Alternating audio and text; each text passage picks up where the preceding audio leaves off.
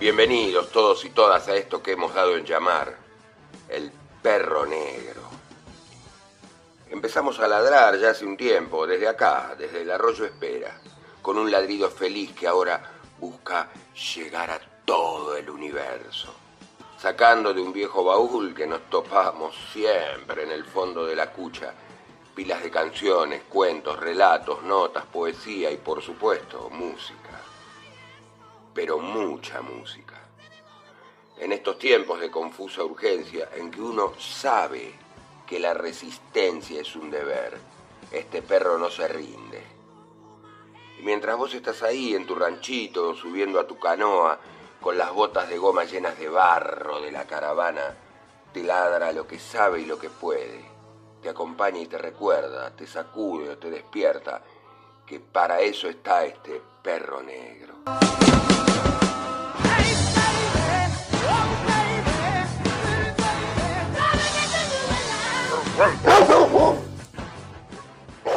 Todos los viernes a las 19 por FM El Ceibal, 102.1, desde las Islas del Delta.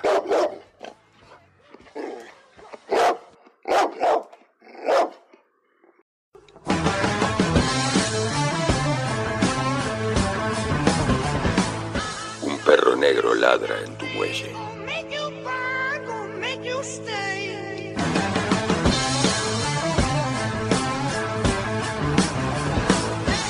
Siéntate allí a ver cómo pasa flotando la última estética.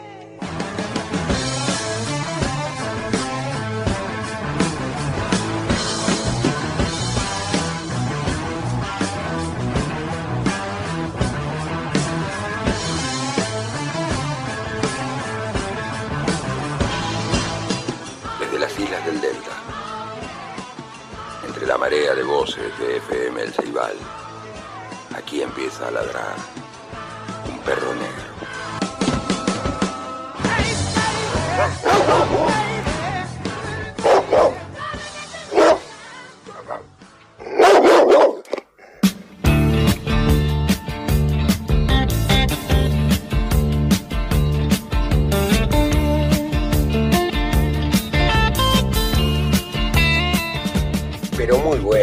Loca, y así comienza la vuelta número 32 alrededor de la cucha del lopón del perro negro, de la mano de Dire Straits, ese punteo inolvidable de Mark Knopfler a puro dedos sin púa, con Sultans of Swing. Pero habla en criollo, perro, ¿quiere? Los sultanes del ritmo.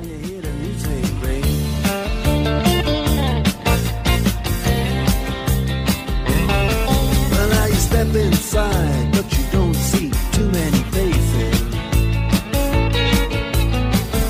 Coming in out of the rain, hear the jazz go down.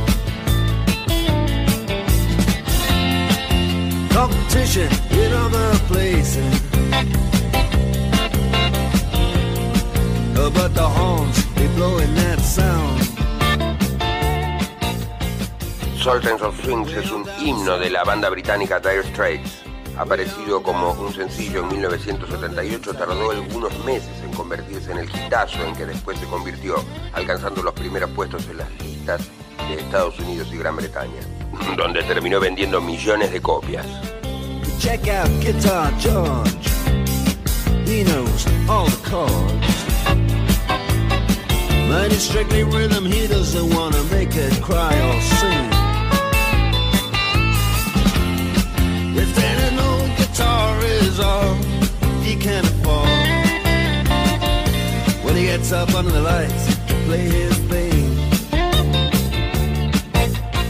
La leyenda cuenta que los hermanos Mark y David Knopfler se trasladaron a Londres junto con el resto de los integrantes de la banda para grabar el demo de esta canción, contando entre todos solo con 100 libras en sus fatigadas bolsas. Lo cual terminó dándoles la idea para el nombre de la banda. Dire Straits significa exactamente eso, estar en apuros económicos.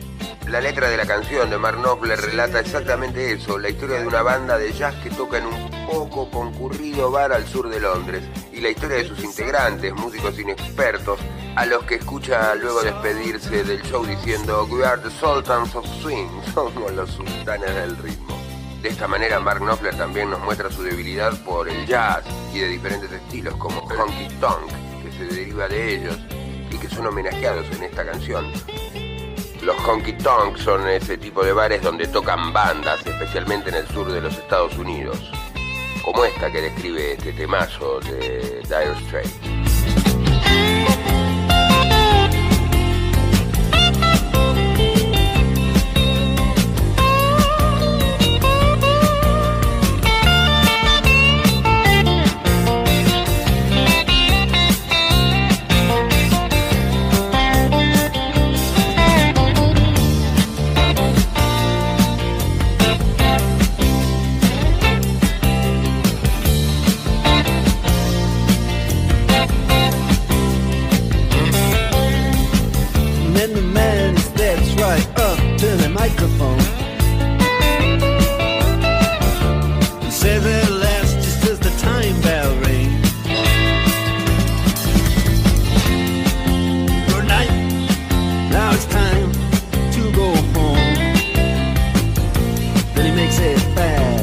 one more thing. We are the Sultans. We are the Sultans.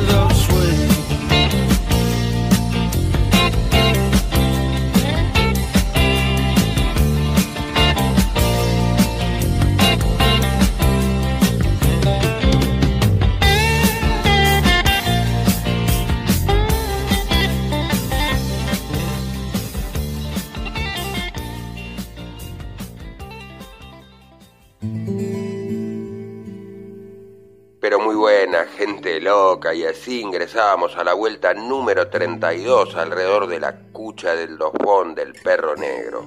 Que de tanto hablar sobre la reflexión y la resistencia en estos tiempos de confusa urgencia siempre trae alguna historia de resistencias. En este caso el de la banda de Knopfler. Sigo impresionado, pese al paso del tiempo, con el modo de tocar la guitarra de Mark, que hace un tiempito ya dijo que se retiraba del escenario porque estaba podrido de las actuaciones en vivo que jamás usó púa, que toca con los dedos. Su inolvidable aspecto con esa vincha y el recuerdo permanente de este temazo que utilizamos para abrir nuestro programa número 32, como dijimos. Y se viene de todo, pero hoy tenemos un programa más rocker que de costumbre, me parece. Pero no lo quememos, no quememos etapas. Dejamos abrir la tapa del baúl de sueños y misterios del perro y que salga lo que venga, con nuestro eclecticismo habitual, en el aleatorio orden de siempre. ¿No es cierto, perro? Que tenemos cuentos, poemas, reflexiones y canciones. Aquí desde FM El Ceibal, nuestra hermosa radio comunitaria isleña, desde el predio de Itecoa a la vera del arroyo Espera, en este puente de ida y vuelta que tendemos, para que vayan y vengan los delirios y magias que nos unen y comunican. Pero no quememos etapas, dijimos. Vamos por partes. Y vamos con un gran rock de Deep Purple. Que sea pues Burn, otro inolvidable riff de Blackmore. Y que nos arda a todos porque esto sí que es quemar.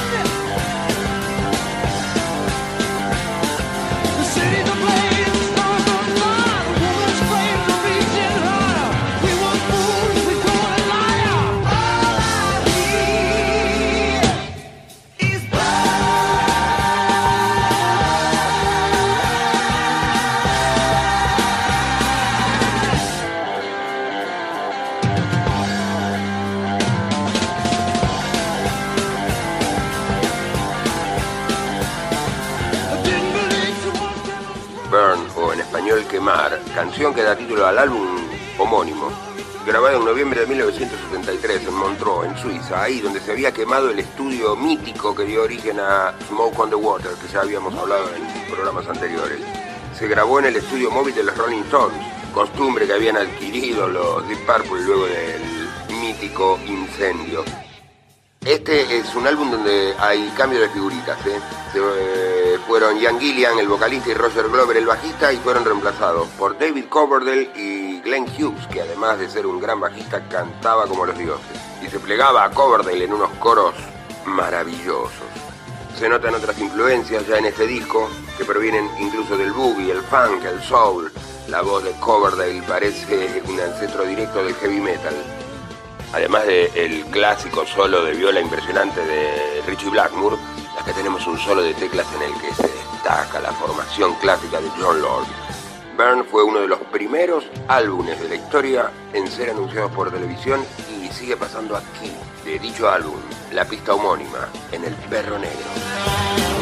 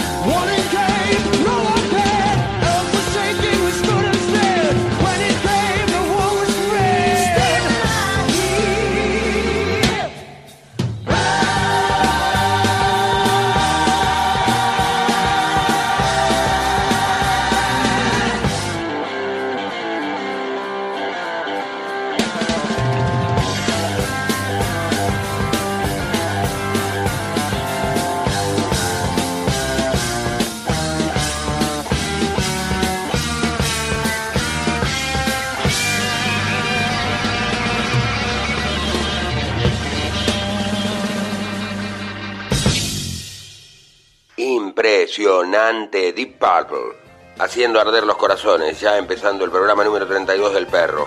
Démonos un respiro. Solemos arrancar con tres temas musicales y vamos a bajar un poquito, o no tanto, no tan hard rock, digamos, pero que nos vamos a seguir encendiendo, no les quepa la menor duda. Y ya que hablábamos de los honky tank, esos bares donde tocan bandas, en especial en el sur de los Estados Unidos, y aquí el tema que sigue transcurre en Memphis, en el estado de Tennessee, donde posiblemente Keith Richards o el propio Jagger se enamoraron de la vocalista o de alguna de las parroquianas y se mandaron este ya legendario Honky Tonk Women.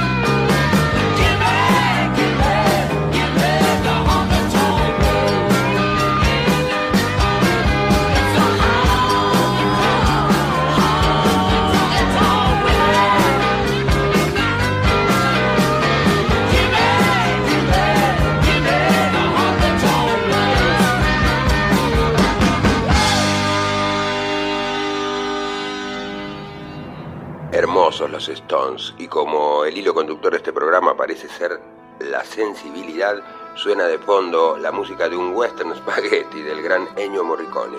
Como antesala de lo que sigue, un poemita de Leonardo Fabio, que convive perfectamente al interior del baúl de sueños y misterios del perro negro, y que nos habla de la magia de un grande, por supuesto. Recuerdo la anécdota que contaba Charlie García cuando le presentó a Jagger a Diego, Diego Maradona. Y Mick lo miró y le dijo, ah, sí, sí, el jugador de volei, por aquel mítico gol con la mano a los ingleses. Y Diego lo quería trompear, lo tuvieron que agarrar entre cuatro. Te voy a matar aunque seas mi Jagger. Pero risas aparte.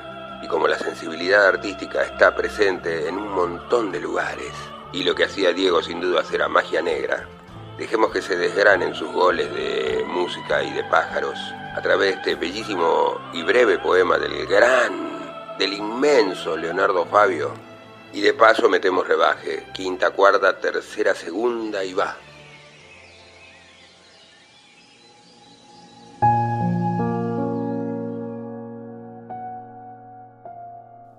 Mi cotidiano insomnio se obstina en el misterio de recordarme al otro aquel que fui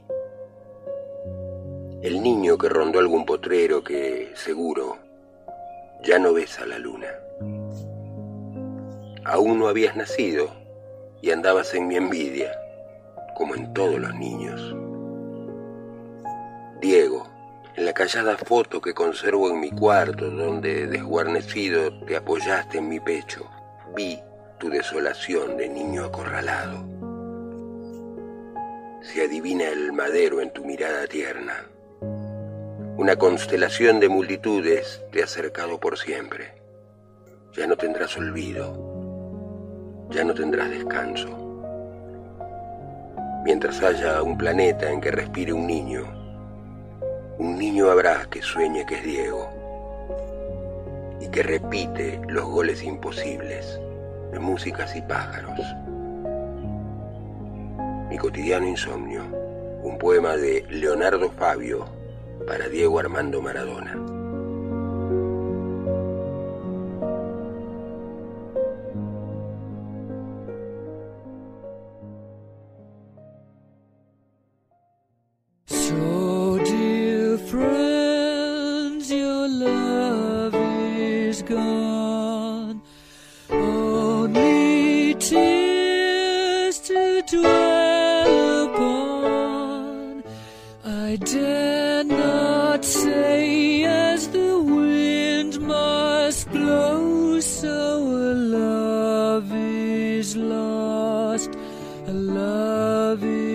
one.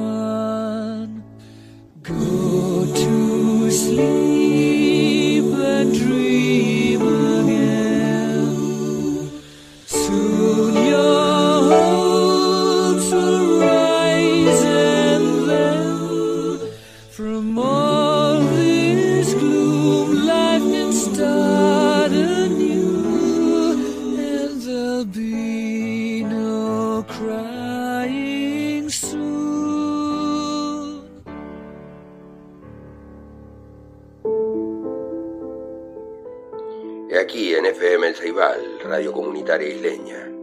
Llegó la hora del cuento. Recuerdo que estábamos en un aula pequeña del cuarto piso de la Facultad de Ciencias Sociales cuando todavía tenía la sede en Marcelo T. de Alvear. Se trataba de una primera clase con los alumnos de la cursada de Sociología General. Lo hacíamos con esas preguntas que parecen tontas o ingenuas de tanto repetirse en forma alienante cada vez que empieza un cuatrimestre. ¿Por qué entran a la carrera de sociología? ¿Y qué les gustaría hacer con el conocimiento? Casi siempre las respuestas rozan el compromiso y la revolución. Otros, más cautos, señalan que estudian para entender la sociedad y que les gustaría investigar. Son muy pocos los que logran salir del molde en esas respuestas. Igual es bueno recordar a una mujer que nos dijo que se había cansado de ser conejo y cuando le preguntamos qué quería decir con eso, nos señaló que hasta el momento había tenido seis hijos para alegrar a su marido y que era hora de hacer algo por ella.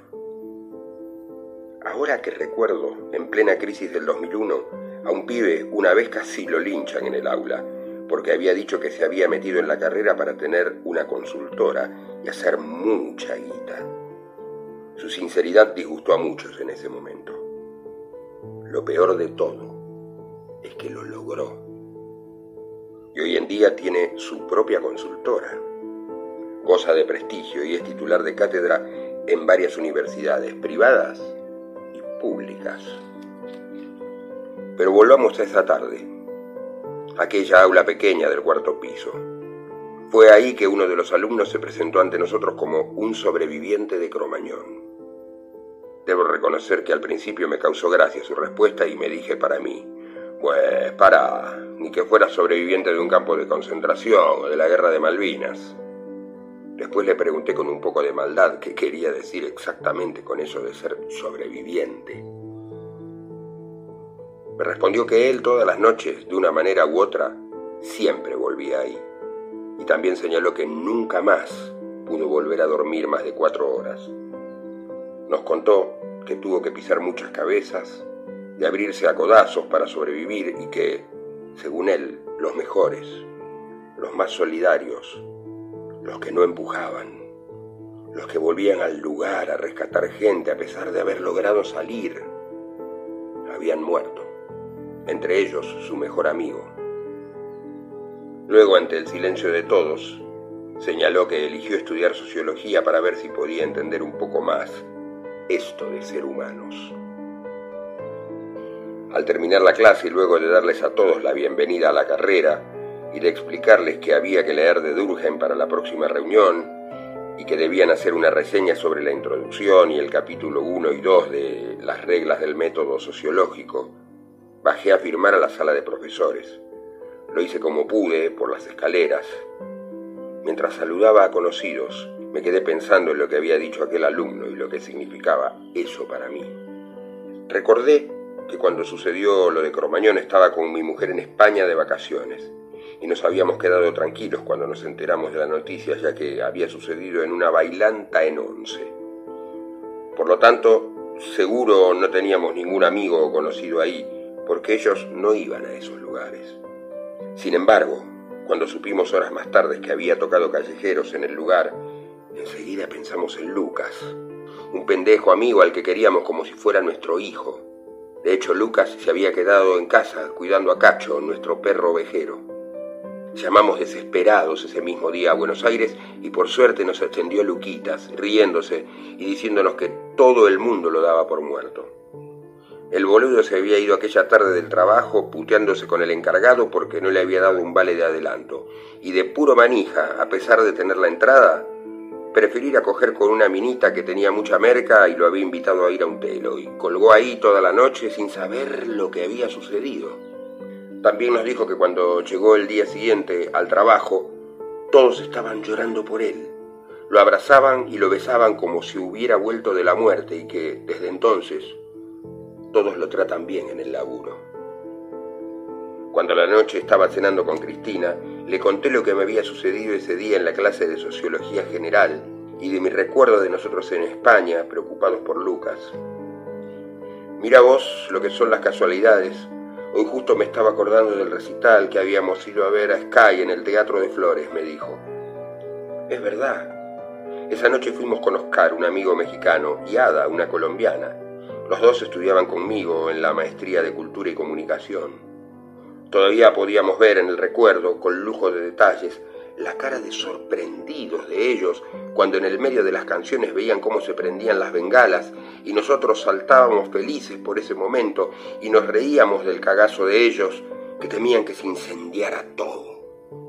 Nos decían a los gritos que era un lugar cerrado, que no se estaba pensando en las consecuencias que podía tener. Después discutimos al final del recital. Ellos aseguraban que eso no era folclore, sino todo lo contrario. Era cagarse en muchas personas y que podía terminar en una tragedia. Para cortarlos en seco de una vez, además de no volver juntos en el mismo taxi, la rematamos con fundamento y orgullo, diciéndoles en la cara, esto es Argentina, amargos, todos los recitales son así, acá son y se viven como una fiesta y nos despedimos ofendidos por su ignorancia e ingratitud. Y bien, ahora bien, fue en un fogón en el lago Puelo que le escuché decir a un flaco totalmente borracho, en forma lastimosa y en voz muy baja mientras estábamos fumando un porro, que había sido él quien había tirado la bengala la noche de Cromañón y que se quería matar. Me aseguraba que había sido un accidente, que él no lo había querido hacer y que lloraba todas las noches. En un momento, con mucha bronca, le pregunté, ¿por qué mierda me estás contando todo esto a mí? Y asustado por lo que me había dicho, se disculpó, me aseguró que se trataba de un chiste malo y después de eso me evitó toda la noche y nunca más lo volví a ver. Ni sé su nombre siquiera.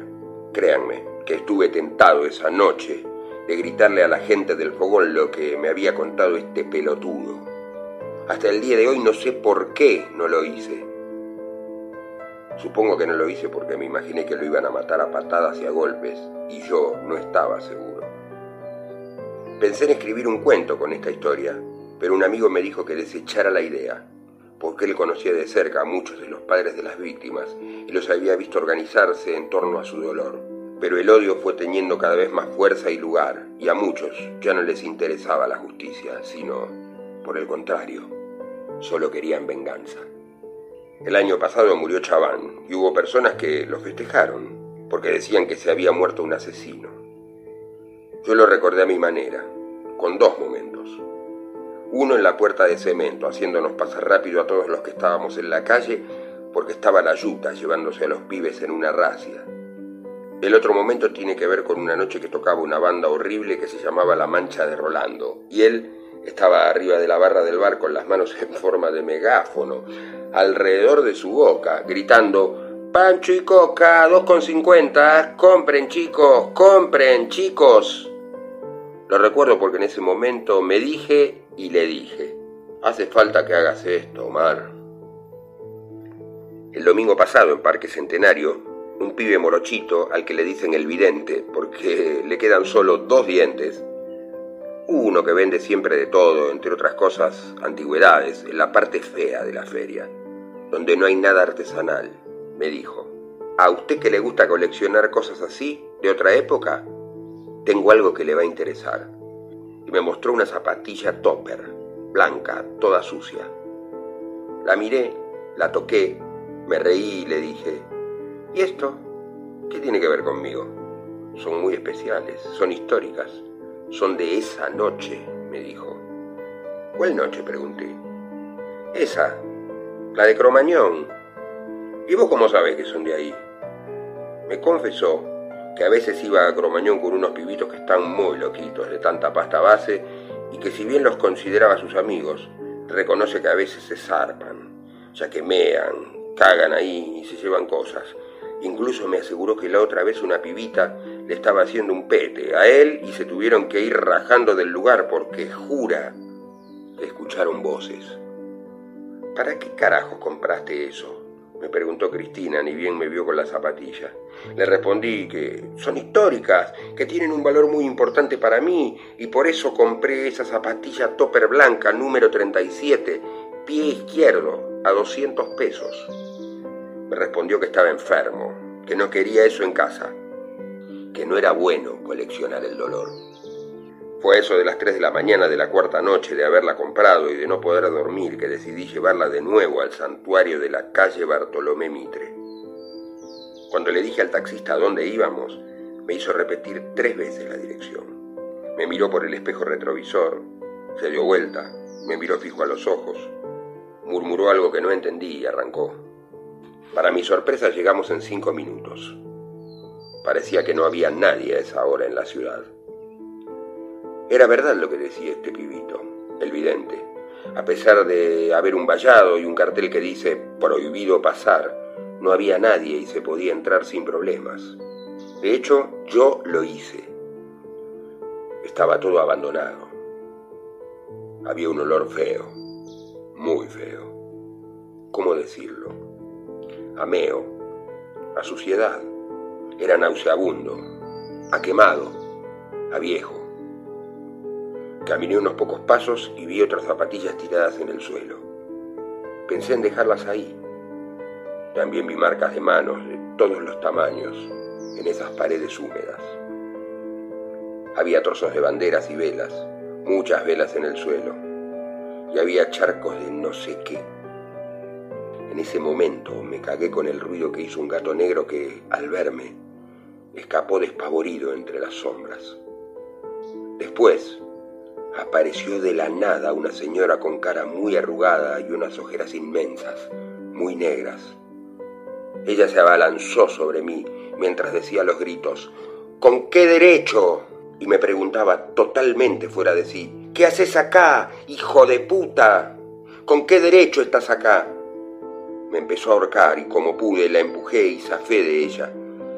Se puso a llorar y antes de irme me animé a decirle, Señora, Hace tres noches que no puedo dormir. Durante esas tres noches, lo poco que pude dormir, soñé lo mismo. Soñé con un montón de chicos y chicas que corrían de un lugar a otro y siempre se estrellaban contra las paredes. En un momento veía cómo formaban una pila de cuerpos para lograr una pirámide que alcanzaba el techo. Los escuchaba gritar, los escuchaba llorar y esa puta puerta que no se abría, allí era donde se amontonaban todos. Entre ellos vi a una chica hermosa. No superaría los 15 años. Tenía unos ojos grises inmensos. Eran tan grandes que ellos solos iluminaban una vida. Estaba llorando. Tenía la remera del grupo y se la veía desmelenada, Corría de un lugar a otro con los brazos en alto y me gritaba cosas que no pude entender. Estaba descalza en uno de sus pies pequeños y por eso estoy acá, señora, porque supuse, entre otras cosas, que ella necesitaba y quería esta zapatilla blanca. Esa topper blanca. Un cuento de Gustavo Moscona.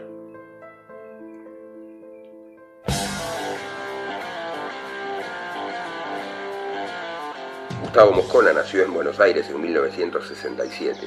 Tiene varios oficios terrestres que abarcan desde ser maestro, profesor de historia, sociólogo, politólogo. No le gusta mucho ese título porque dice que suena podólogo. Hasta magíster en Cultura y Comunicación de la UBA y próximamente doctor en Investigación en Ciencias Sociales de la UBA. Es dramaturgo y dirige teatro. Escribió libros en forma colectiva que hablan de política, educación, drogas y trabajo. Ninguno de ellos tuvo el éxito de Harry Potter. Después de la primera novia de Luis Miguel, Textos Intrusos, y El brujo que traicionó a Boca, Milena Cacerola, llegó Esa Topre Blanca, su tercer libro de cuentos, el que hemos extraído aquí, precisamente Esa Topre Blanca, el cuento que da nombre a esta compilación de relatos de Gustavo Moscona.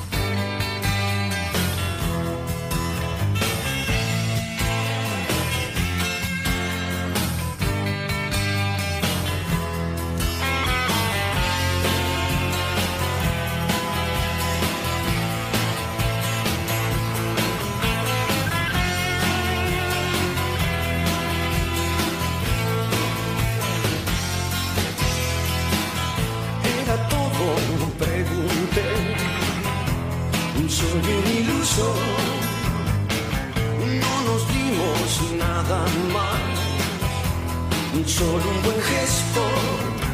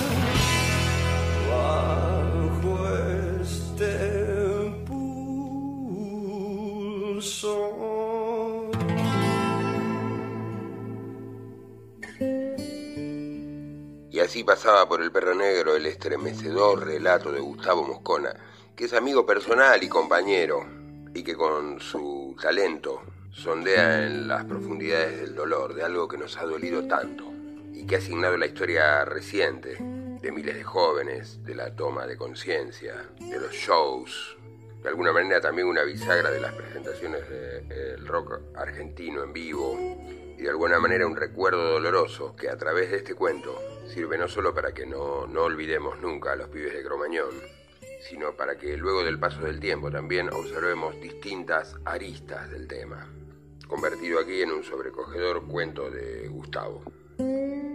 Antes escuchábamos Dear Friends, en la incalculable voz de Mercury y Queen. Y luego Patricio Rey y sus redonditos de ricota con Esa estrella era mi lujo. Y así continúa la vuelta número 32 alrededor de la cucha del lofón del perro negro.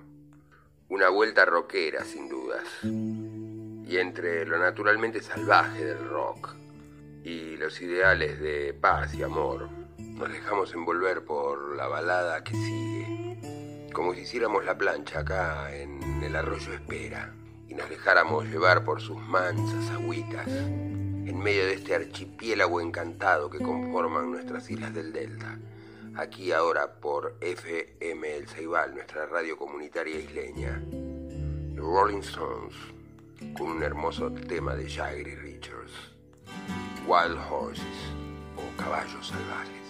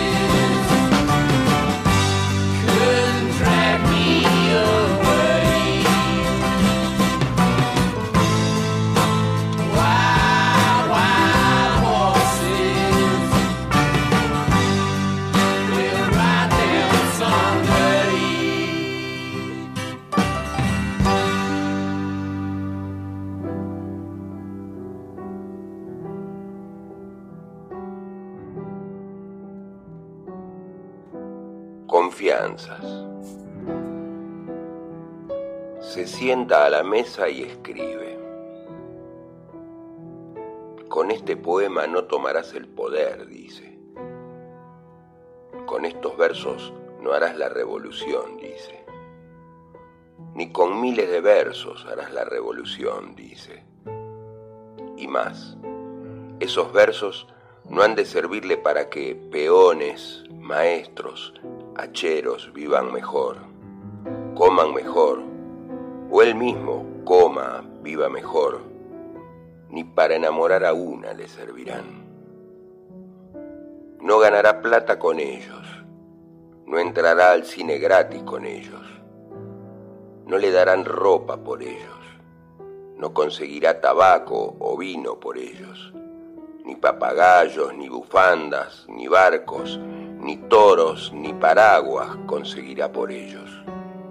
Si por ellos fuera, la lluvia lo mojará.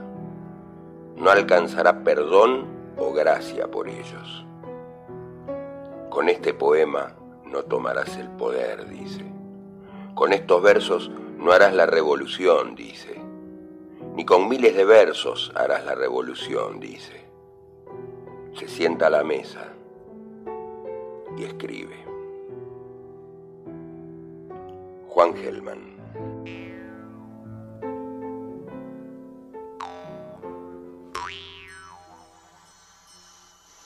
Lamento por el sapo de Stanley Hook. Stanley Hook llegó a Melody Spring un jueves de noche, con un sapo en la mano. Oh, sapo, le decía, sapito mío, íntimo, mortal, y moral y coral, no preocupado por esta finitud, no sacudido por triste condición furiosa, le decía. Oh caballito cantor de la humedad, oh pedazo esmeralda, le decía Stanley Hook al sapo que llevaba en la mano. Y todos comprendieron que él amaba al sapo que llevaba en la mano más allá de accidentes geográficos, sociológicos, demográficos, climáticos, más allá de cualquier condición. Oye mío, decía, hay muerte y vida día, y noche sombra y luz, decía Stanley Hook. Y sin embargo te amo, sapo, como amaba a las rosas tempranas aquella mujer de Lesbos, pero más, y tu olor es más bello, porque te puedo oler decía Stanley Hook, y se tocaba la garganta como raspándose el crepúsculo que entraba y avanzaba y le ponía el pecho gris. Gris la memoria, feo el corazón. Oye, sapo, decía, mostrándole el suelo. Los parientes de abajo también están divididos, ni siquiera se hablan, decía Stanley Hook. Qué bárbara tristeza. Decía ante el asombro popular, los brillos del silencio popular que se ponía como el sol. Esa noche, naturalmente, Stanley Hook se murió. Antes dio terribles puñetazos a las paredes de su cuarto en representación de sí mismo, mientras el sapo, solo el sapo, todo el sapo, seguía con sus jueves. Todo esto es verdad. Hay quien vive como si fuera inmortal. Otros se cuidan como si valiera la pena. El sapo de Stanley Hook se quedó solo. Juan Gelman.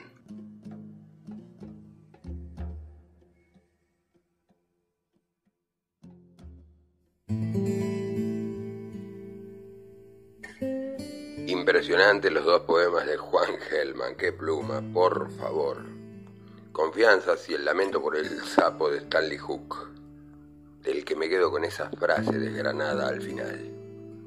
Hay quien vive como si fuera inmortal, otros se cuidan como si valiera la pena. Ese escritor comprometido, ese militante de los años de plomo, con su hija y yernos desaparecidos, que se reencontró con su nieta, finalmente recuperada y que brotó así espontáneamente del baúl de sueños y misterios del perro negro en esta vuelta número 32 alrededor de la cucha del dofón. pasaron sus dos poemas junto a aquel del principio, a Diego Maradona, del gran Leonardo Fabio, el cuento de Gustavo Moscona, en este programa que vino desarrollándose más bien en clave rock, y que ya estamos cerrando prácticamente. Nos falta un trecho final, unas últimas remadas, unas últimas brazadas, por el arroyo espera. Y como al principio arrancábamos con quemar, sigamos con Deep Purple, un temazo emblemático de la banda, salido en el álbum Machine Head, con una versión impresionante en vivo en 1972 en Japón. Se trata de Highway Star o Estrella del Camino, una letra en la que Ian Gillian describe a su auto. Esa es la estrella del camino. En este rock demoledor que va poniendo ya un broche a la vuelta número 32. Nos quedará un ratito después para la despedida, la reflexión final y cada quien a su lancha o a su bote. Sale con fritas mientras escuchamos ahí de fondo cómo se prepara la banda y ustedes pueden subir el volumen y que explote todo por el aire. Highway Star.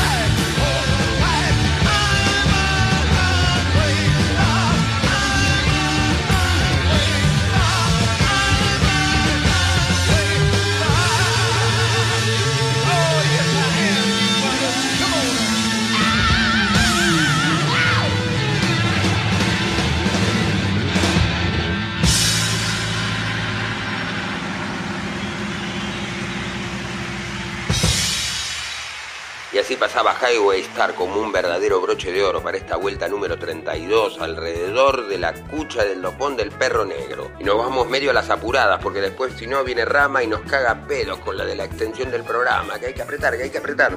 Así que agarramos el remo en una mano, los bidones que hay que llenar de agua, la nafta, el aceite, porque este es un motor dos tiempos. Nos vamos medio corriendo, medio saltando por el caminito de tabla serpenteante que nos lleva hasta el muelle de Itecoa, en el corazón de estas islas encantadas. Recuerden que pueden sintonizarnos a través del 102.1 del dial o vía internet mediante el enlace fmelceibal.caster.fm. En el endemientras y hasta el próximo programa, sean buenos, hagan el bien sin mirar a quién, disfruten la vida, júntense con todos los que los quieren bien. Nosotros desde acá modestamente esperamos haber movido algunas cera, sensibilizado algún espíritu, emborrachado algún corazón y con eso nos daremos por recontra, requete, recontra bien pagos. Me quedo con esa frase hermosa de Juan Gelman. Hay quien vive como si fuera inmortal y otros se cuidan como si valiera la pena. Pero guarda, eh, no vayan a decir por ahí que este es un programa que recomienda no cuidarse. Todo lo contrario, lo que decimos es que plantémonos siempre del lado del amor, que el amor es la respuesta, eso vos lo sabés, como decían John y tantos otros que la sabían lunga. Así que nos vamos despidiendo, hasta el próximo programa que ya será el número 33. La edad de Cristo, nene, diría mi abuela. Aunque ahora que lo pienso, los 33 eran la edad de Cristo a los 33 porque cuando tenía 12 o 25 era también la edad de Cristo, a los 12 o a los 25. Pero basta de digresiones. Despídase usted también, perro, ¿quiere? Que ya van sonando los acordes de Led Zeppelin inconfundibles para anunciar que nos despedimos y que quede bien claro que esto fue el perro negro. Hey, hey, mama said the way you move gonna make you sweat, gonna make you groove.